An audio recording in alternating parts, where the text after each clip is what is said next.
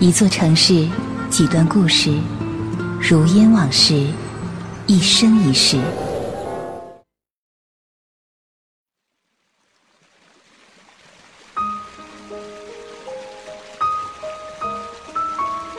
富安桥下，郁郁葱葱的绿叶从石板的缝隙旁溢泻出来，而桥下流动的水，仿佛有了灵性。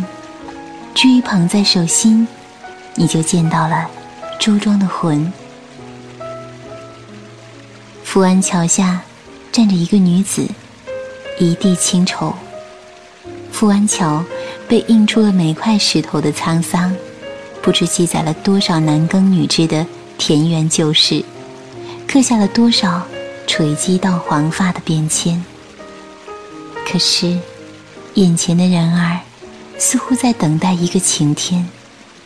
水像一面明镜的镜子，把什么都照得一清二楚。水中他的脸依旧明净动人，可是少了些神采，多了忧伤。他记得那一年，他十七岁，唱昆曲，他唱《牡丹亭》，犹记得杜丽娘的那句：“原来。”姹紫嫣红开遍，似这般都复断尽颓垣。良辰美景奈何天，赏心乐事谁家院？台下一片叫好声，他却记住了那个没有更多欢呼声，只有一丝微笑的男人。正是那一丝微笑，泛着冷冷的寒气，他的心打了一个寒颤。演出结束后，他下到后台，有一只精致的花篮摆在桌上，花很特别，是牡丹，薄如蝉翼的花瓣是透明的粉色，闪着莹莹的柔光。他小小的诧异，那粉色很像他妆底的颜色。花篮中没有卡片。他虽然年纪不大，却也已经懂得了些人情世故。对这些纨绔子弟的伎俩，早已司空见惯。他不去猜测是谁送的，也不理会那花篮，推着有点破旧的自行车，径直回家去。地上的石板早已经凹凸不平，破旧的自行车随着高低不平的石块，哗哗的响，轮轴吱呀呀的转，在青石板地上留下浅浅的痕迹。鹅黄的路灯光线中，石板路、石桥栏、马头墙，都泛着柔和而温润的青色，让人很安心。他想起家门口那把古铜色大锁，上面的包浆也是这样的温润柔和。周庄比哪儿都更让他觉得真实。这里有他家那临水的小房子。有在家守着一盏孤灯，等他回家一起吃饭的母亲，这些比什么都重要。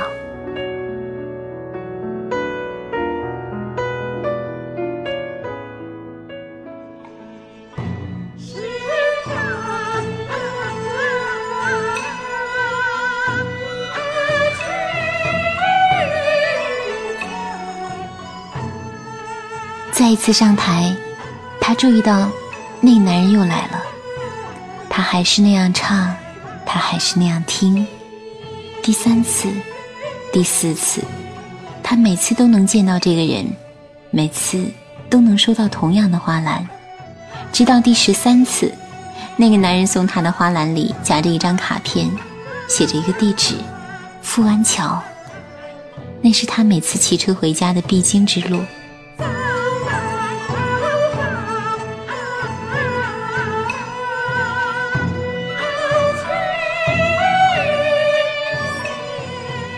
这样追求他的人不是没有，他也从未动心。这次是怎么了呢？难道只是因为神秘才要去接近？他终究是去了，去到了那个约定的地方。故事很顺其自然的继续，他还是那个倔强的他，褪去舞台上浓墨重彩的妆，也依然面若桃花，只是少了那么一些气场与凌厉。从此，他的自行车旁多了一个他。他放弃了他的那辆奢华跑车，每天跟在女子的身旁送她回家。他们走过每一条青石子路，让晚风并肩吹过。女子问他：“你喜欢我什么？”他总是轻笑，那么温暖的看着身边的人，不言不语。后来，女子也去到男人在周庄的家，虽然她知道。这个人不属于这里，可是他还是傻傻的希望两个人可以在这样一个地方长相厮守，等待天荒地老的来临。他总爱问：“你会永远陪我一起吗？”可是从来没有得到回答。女子自言自语地说：“我写诗给你，我要画一整片天空给你。”男人还是没有回应。只是宠溺地刮一下他的鼻头，用亲昵的眼神抚摸他的脸庞。男人从妆匣里拈一支眉笔，为女子淡扫蛾眉。镜子里，女人的一双眸子，多情、美好、灵秀，就像两尾小鱼在盎然游动。他没告诉女子，他最喜欢的就是这双眼眸。全是青春的神采，而他的心，仿佛早已老去。那些灿烂的胭脂红，魅惑的烟熏蓝，野艳的咖啡金，都曾是女子的所爱。似乎只有这样的颜色，才能让自己有一种安全感。可是现在，他不需要这些。他相信，他已经找到了自己的幸福。可惜幸福是镜中人，清晰可见，却又触不到。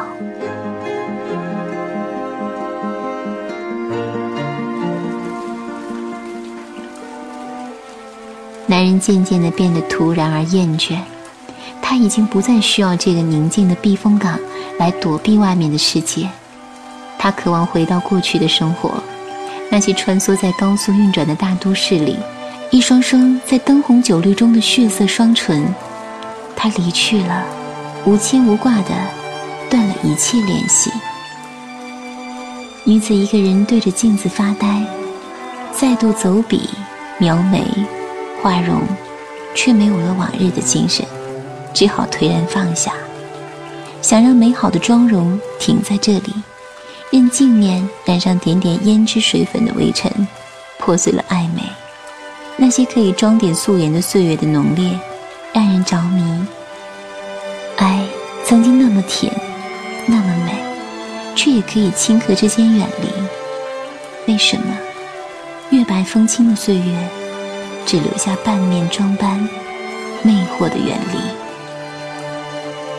那些恍若可以地老天荒的爱，其实只是错觉吗？女子想起。男人看着镜中的自己，眼神似乎很近很近，却又无限遥远。他怎么努力都猜不透的结局。曾经甜蜜的温存，现在却戛然而止。也许这浓重而明媚的幸福，从来就不曾属于过他。他忘了，男人从未跟他说过海枯石烂的誓言。镜子里的她，眉头浓重。眉尾清雅，照得见的明媚，照不见的溃不成军。只好冷静的起身，一遍一遍擦拭曾经记忆着两个人的镜面，然后留住这半面妆，再次踏上光影斑驳的青石板路，水乡的空气里。弥漫着淡淡的水汽，也弥漫着古镇九百年的陈味。雨又密了一些，像是细细的线，漫无边际。女子仍唱昆曲，这一次唱的是《游园惊梦》。他还来富安桥，只是一个人。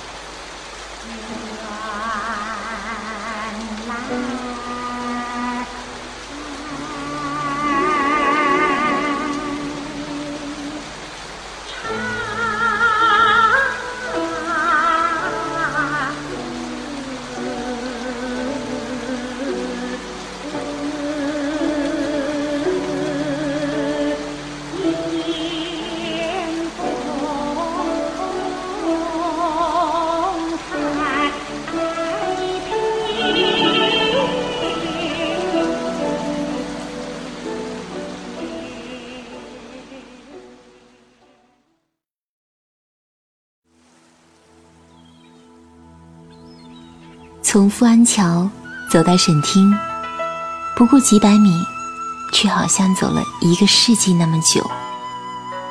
沈厅是沈万三后裔沈本人的宅子，建于一七四二年，乾隆时期，距离沈万三的时代已经过去了四百多年。穿过前面的水墙门，可以看见一渠河埠。几百年前。沈家的主人经商回府，就将出行的船只停靠在这里，而那边喧哗的水声，是沈家的女人家仆们将洗衣服的声音。几百年的浮华，如同水中的倒影，一点一点现，在眼前，然后掠去。穿过水步，又是一阙墙门楼，然后是茶厅。正厅、沈厅一共七进，其中的松茂堂位居正中，是最大的一间。砖雕的门楼宏伟而精细，小小的一块青石砖上是满满的红梅迎春的浮雕。砖雕门楼的人物雕刻也精美绝伦，娇俏的崔莺莺像是要从戏文中走出来一样。而沈厅的第五进。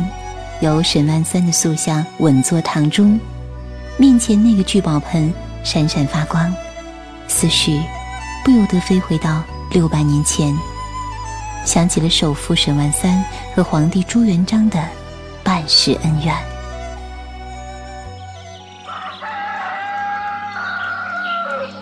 一生鸡鸣，命分三等。一三二八年农历九月十八日。一个灿烂明媚的日光里，一个婴孩咕咕坠地。他是江浙富商沈佑的第三个儿子沈复，也就是后来富可敌国的沈万三。孩子哇哇的大哭声打破了紧张与沉默，所有的人都笑了。父亲很高兴，他希望这个孩子能够效仿圣贤，饱读诗书，将来考取功名。光耀门楣。同样是这一天，这个繁星点点的夜晚，漆黑的屋子里只有如豆的灯光在风中跳跃。朱五四的第四个孩子出生了，突然间，红光满地，照亮了满室光辉。孩子破涕而哭，家里人满心欢喜又忧愁。父亲轻叹了一口气，家里又多了一张嘴。以后的生活还不知道怎么过下去。这个孩子是朱重八，也就是明朝的开国皇帝朱元璋。截然不同的人生开始有了片刻的交集。沈万三的父亲沈佑有良田千亩，还有米店九作坊，一家人的生活富庶自在。可惜时有不幸，沈佑有四个儿子。分别娶了“福禄富贵”四个字，大儿沈富，二儿沈贵都在儿时不幸夭折，让这个家庭蒙上了一层阴影。后来得到高人指点风水，就这样举家迁到了周庄，一家人得以平安。小小年纪的沈万三就已经懂得经营理财，他把爹爹给的每一个零钱都小心翼翼地。绽放到一只空酒坛里，收支都记在自己的小账本上。大家笑称这个酒坛子是聚宝盆。小小少年还时常把小玩意儿带到学堂里卖给同班的学童，气得父亲直跺脚。十几年后，年轻的沈万三开始独自出门经商。那个短衣长裤的青衣男子坐在船头，紧了紧手中的包袱，那是出门采办货物的经费。此次出行，父亲交代再三，谨慎行事。沈万三相中了精致的苏扇，下重金购了满满一船。满仓的苏扇把船尾压得很低，也让年轻的商人心中闪过一丝喜悦。可是，好景不长，因为连夜暴雨，采购的那些苏扇被浸泡坏，买卖折了本。烟雨飘摇，愁煞人。他再次坐在船头，紧锁的眉头，满怀惆怅。一蓑笠，一行囊，行至江南，唯有楼前的流水相随。正是这时，他遇见了朱元璋。两个时运不济的人在一起，总有些惺惺相惜的味道。朱元璋甚至把从寺庙偷来香炉卖了给二人做了盘缠，直到匆匆踏上另一段旅程，各奔东西。后来，沈万三的产业逐渐做大，却资助了当时的守将张士诚，让朱元璋大为光火。又听说沈万三曾经还向马皇后提过亲，虽然那是在马皇后遇到朱元璋之前的事，可是熊熊怒火。却已在心中开始炽烈燃烧。后来，朱元璋居然当上了皇帝，而沈万三也因为经营得当，赫然成了江南首富。他知道富可敌国一定遭陷谄媚，恐怕招来杀身之祸，不如破财消灾。于是主动请缨要犒赏三军，为帮助修筑明城墙承担了一半的费用。也许。这样又太过招摇，朱元璋心内大为震怒，认为一介草民居然想公告盖主，不如杀掉痛快。后来幸亏有马皇后从旁劝诫，说：“不祥之人必有天谴，殿下何必亲自动手？”这才饶了沈万三一家的性命，但是也没收了大半家财，发配到遥远的云南去了。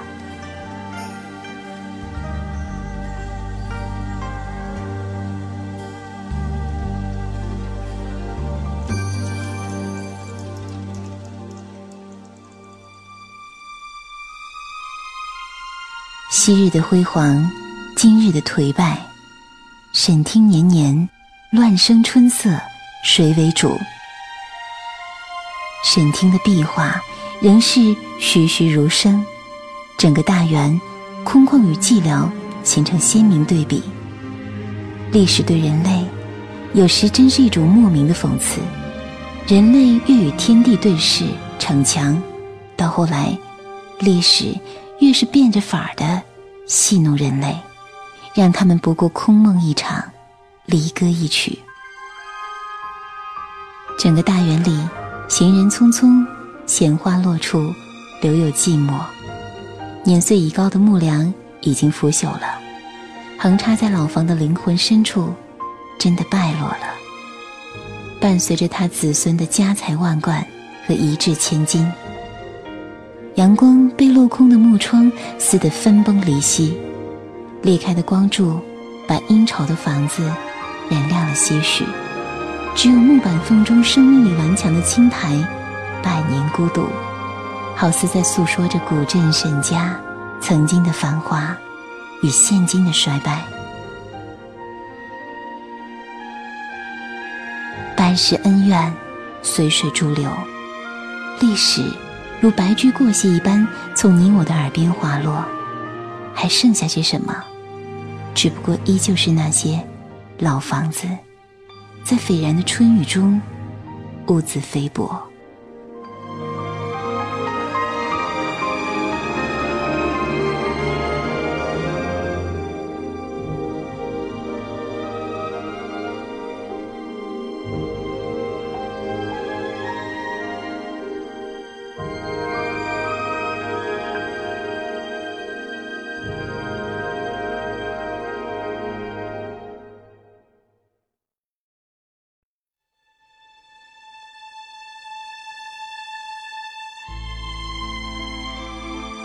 迷楼也隐藏着不知多少故事。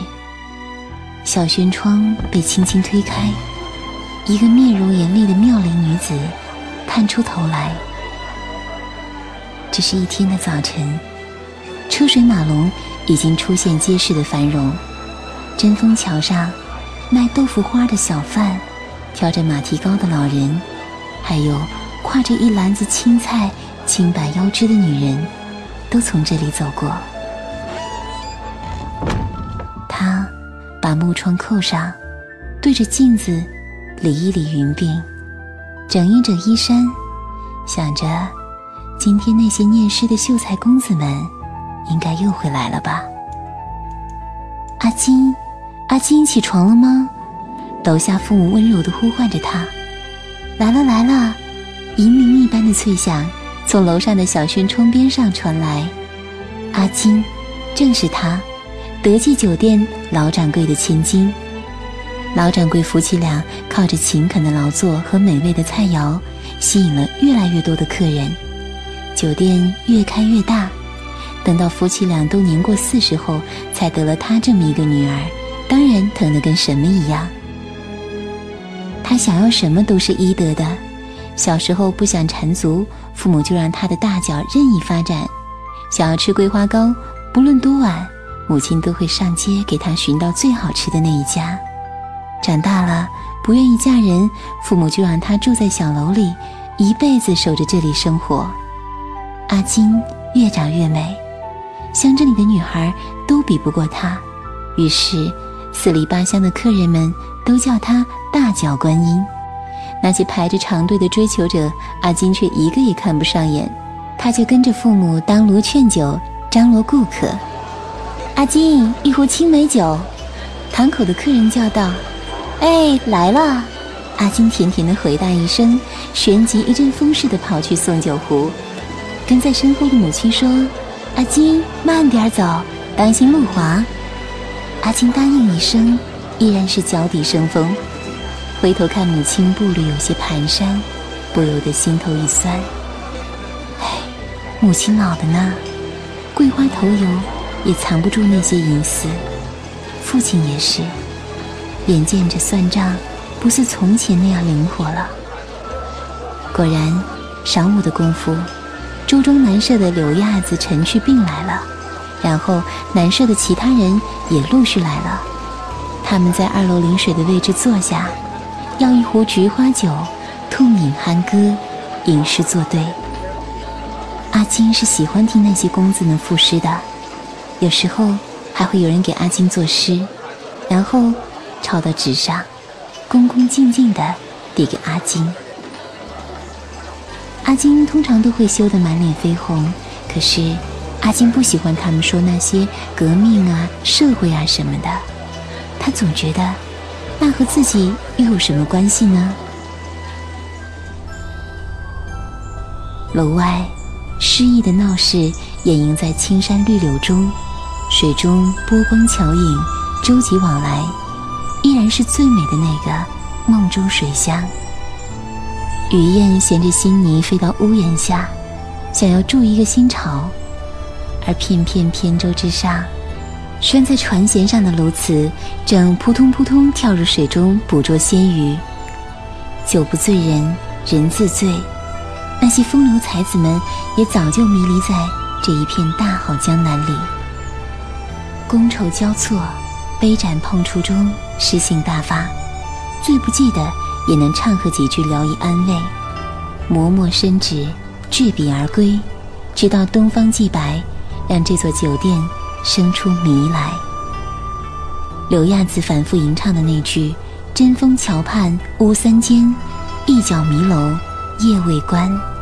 楼不迷人人自迷，妖桃红幻迷无虑。”后来，他们把在德记酒店做的诗收集起来，又陆陆续续索要了周庄众多名士的唱文诗词一百四十多首，结成了一本文集，叫做《迷楼集》。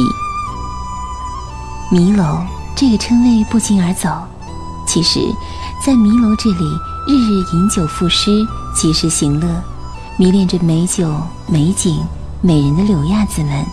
却不知道在什么时候，已经暗中联络了沈君殿等人，创办了乡镇中的革命小报《日耀日报》，以及后来的新周庄等等，大肆鼓吹起那一套新文化的主张。阿金虽然知道几分，可是依然不太明白，但却有越来越多的青年有识之士加入其中，他们懂得了迷楼里隐藏的秘密。郁结在心中的豪气连成一座壁垒，他们愿意用一种信仰，学着与整个世界抗衡。半个多世纪的风雨过后，迷楼墙粉脱落，油漆斑驳，已经破败不堪。阿金早已不知去向，可是柳亚子依然记得这里，当年寄情山水之间的这个迷楼。他写怀念周庄时，还回忆着当年在迷楼痛饮三百杯，穷日夜而往返的点点滴滴。直到九十年代，迷楼修葺一新，好像又可以窥伺到光绪年的那些狂放不羁的文人，穿着长衫布鞋，迈着不急不缓的四方步走过。他们喜欢菊花酒，喜欢丝竹。却更喜欢针砭时事，偶尔大放厥词。小轩窗，唯有泪千行，祭奠着被信仰流血牺牲的逝者。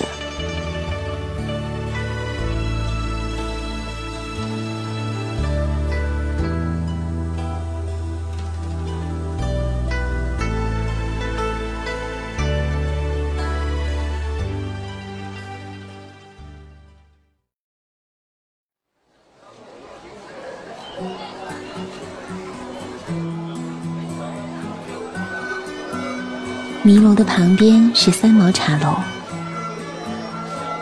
在三毛茶楼外徘徊了好久，始终犹豫着是否要进去，害怕太过气近是一种亵渎，害怕心灵的碰触会是貌合神离的神伤，可是却依然有一种牵引力，在斜风细雨拉长的声巷中，将我拉进了这座茶楼。不要问我从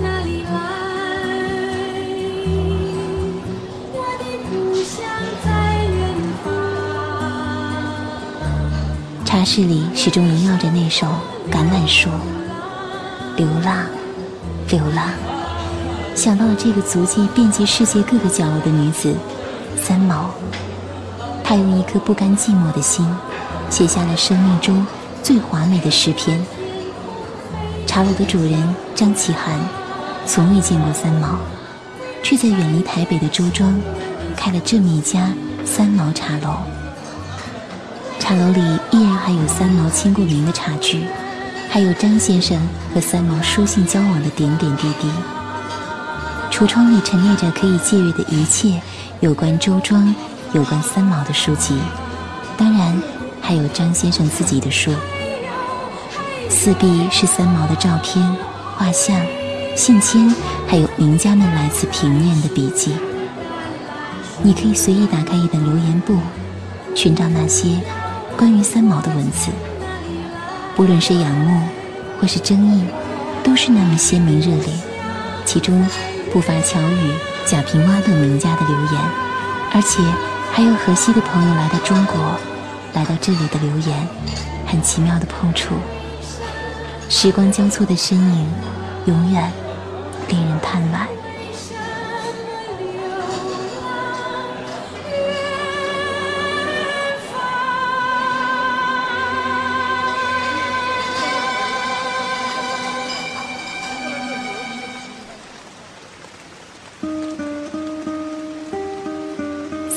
也是来过周庄的。一九八九年，一个春雨霏霏的日子，三毛来到这个祖辈们的故乡。我想，当时的他一定衔着眼泪踏上这片土地，是否也会望着漫山遍野的油菜花唏嘘不已？是否也会站在小小的石桥上，望着往来的船只，思绪万千？三毛并没能写下关于周庄的文章，却提到了这次返回故乡的心情。自从踏上大陆那一刻，我的心灵就在经受人生第三次震荡。第一次是十九岁到巴黎见到埃菲尔铁塔，第二次是荷西的死，第三次就是回到魂牵梦萦的故乡。我常常会不由自主地流眼泪。我是四十岁的人，这些年来一直努力使自己不再像孩子一样冲动，可是，一回来，怎么也克制不住了。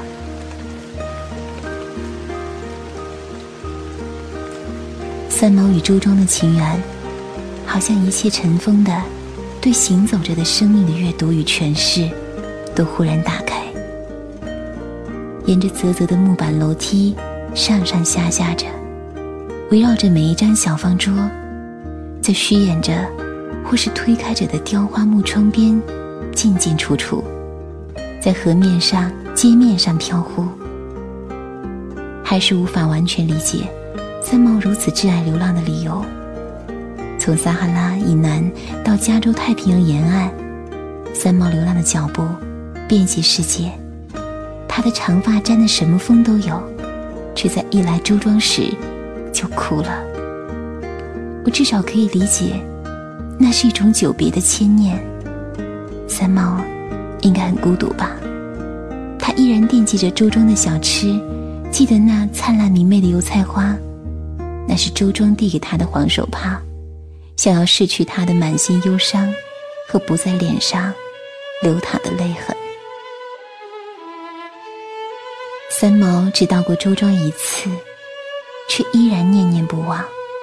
在寄给张启涵的信中，还说要再访周庄，喝阿婆茶，吃大闸蟹，要在你的故里大街小巷看个够。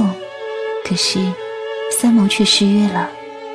一九九一年一月，他在台北寓所的卫生间里，用一抹丝袜结束了自己的生命。没有人能够确定的说，真正懂三毛，亦或是他的感情，在荷西离开后的十二年，终究随君逝去。总觉得三毛应该再来周庄的，也许那样他就不会选择匆匆离世。三毛寄来的信里还说：“真好，周庄有你在。”可是，他却仍放不开愁绪与逝去的爱。船行似梦里，风景曾谙。桥影宿明月，薄岸揽着乡愁。行逆天涯，念纯露，归思唱绿了橄榄树，也唱湿了我的眼眶。斯人已逝，徒留伤悲。如今来到三毛茶楼的人，也只是寻迹着三毛的脚步，用来怀念。茶楼的墙上有一幅字，应该是茶楼主人写的，内容据说是三毛写给王洛宾的话。闭上眼睛，全是你的影子，没有办法。坊间流传着许多关于两人扑朔迷离的黄昏恋的故事。据说后来王洛宾在写给三毛的信中，婉转地回绝了三毛。他说：“萧伯纳有一柄破旧的阳伞，早就失去了伞的作用。他出门带着它，只能当拐杖用。”后来又诚恳地自嘲说：“我就像萧伯纳的那柄破旧的阳伞。”后来，三毛匆匆的回了信，嗔怪的说：“你好残忍，让我失去了生活的拐杖。”又据说，后来三毛几次去遥远的戈壁滩找寻这位西部歌王，在黄沙漫漫的戈壁滩上，他用心的流淌过的歌声打动了三毛。三毛拖着一只大皮箱，去到乌鲁木齐王洛宾的家，想要走进他的生活，可是三毛。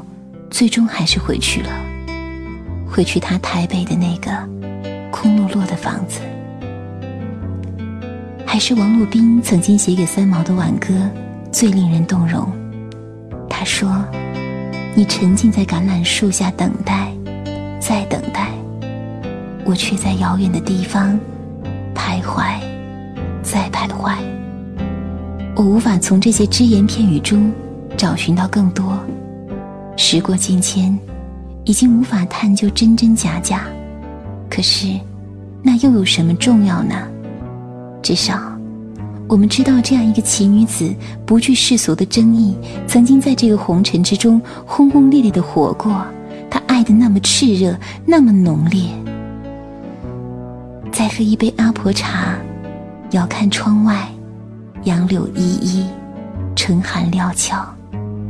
窗下波光粼粼的小河，唱起一曲未尽的惆怅。梦里花落知多少，往事知多少。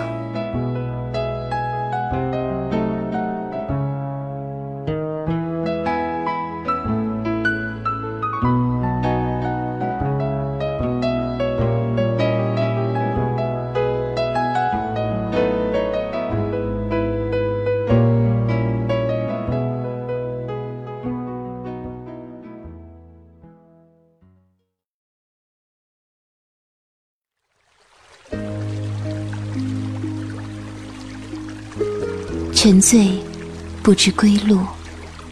沉醉在这个梦一般的世界，分不清，分不清。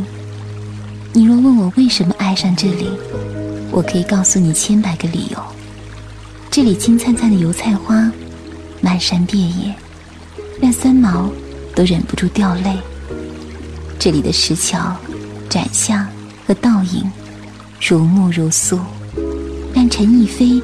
才思泉涌，挥毫泼墨。这里的万三蹄香味四溢，却掩藏着你所不知道的沈万三的悲伤故事。这里的水乡人家安静惬意，让你想要赖着住一辈子，不离开。有千言万语要告诉你周庄的好，可是你知道，所有的一切都在乎于你的心。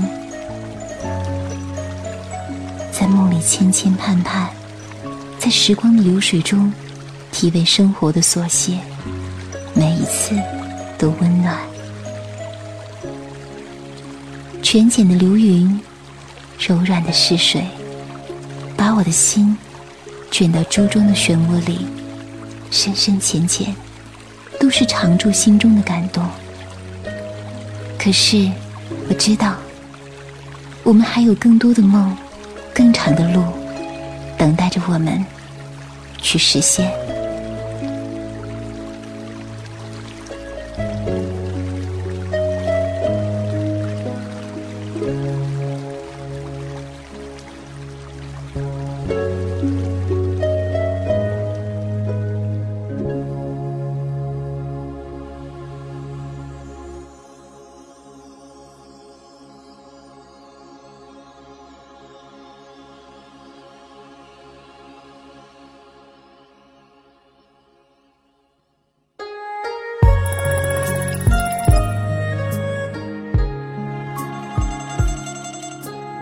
背包客有声电台线下青年旅社，围城股东招募中。如果你也梦想开一间有情调的客栈，那么就请加入我们吧。更多精彩，请关注背包客有声电台。你可以关注我们的微信平台 lxtx 五二幺，新浪微博背包客有声电台。同时，也欢迎广大驴友投稿给我们。诉说您的旅行故事，投稿请发邮箱幺四五五二四幺九六三 at qq 点 com。因为我今生会好，只为你。雨打湿了眼眶，年年已经叹归堂，最怕不觉泪已拆两行。我在人间彷徨，寻不到你的天堂，东拼西凑，放恨不能遗忘。又是清明雨上，这句寄到你身旁，把你最爱的歌来听听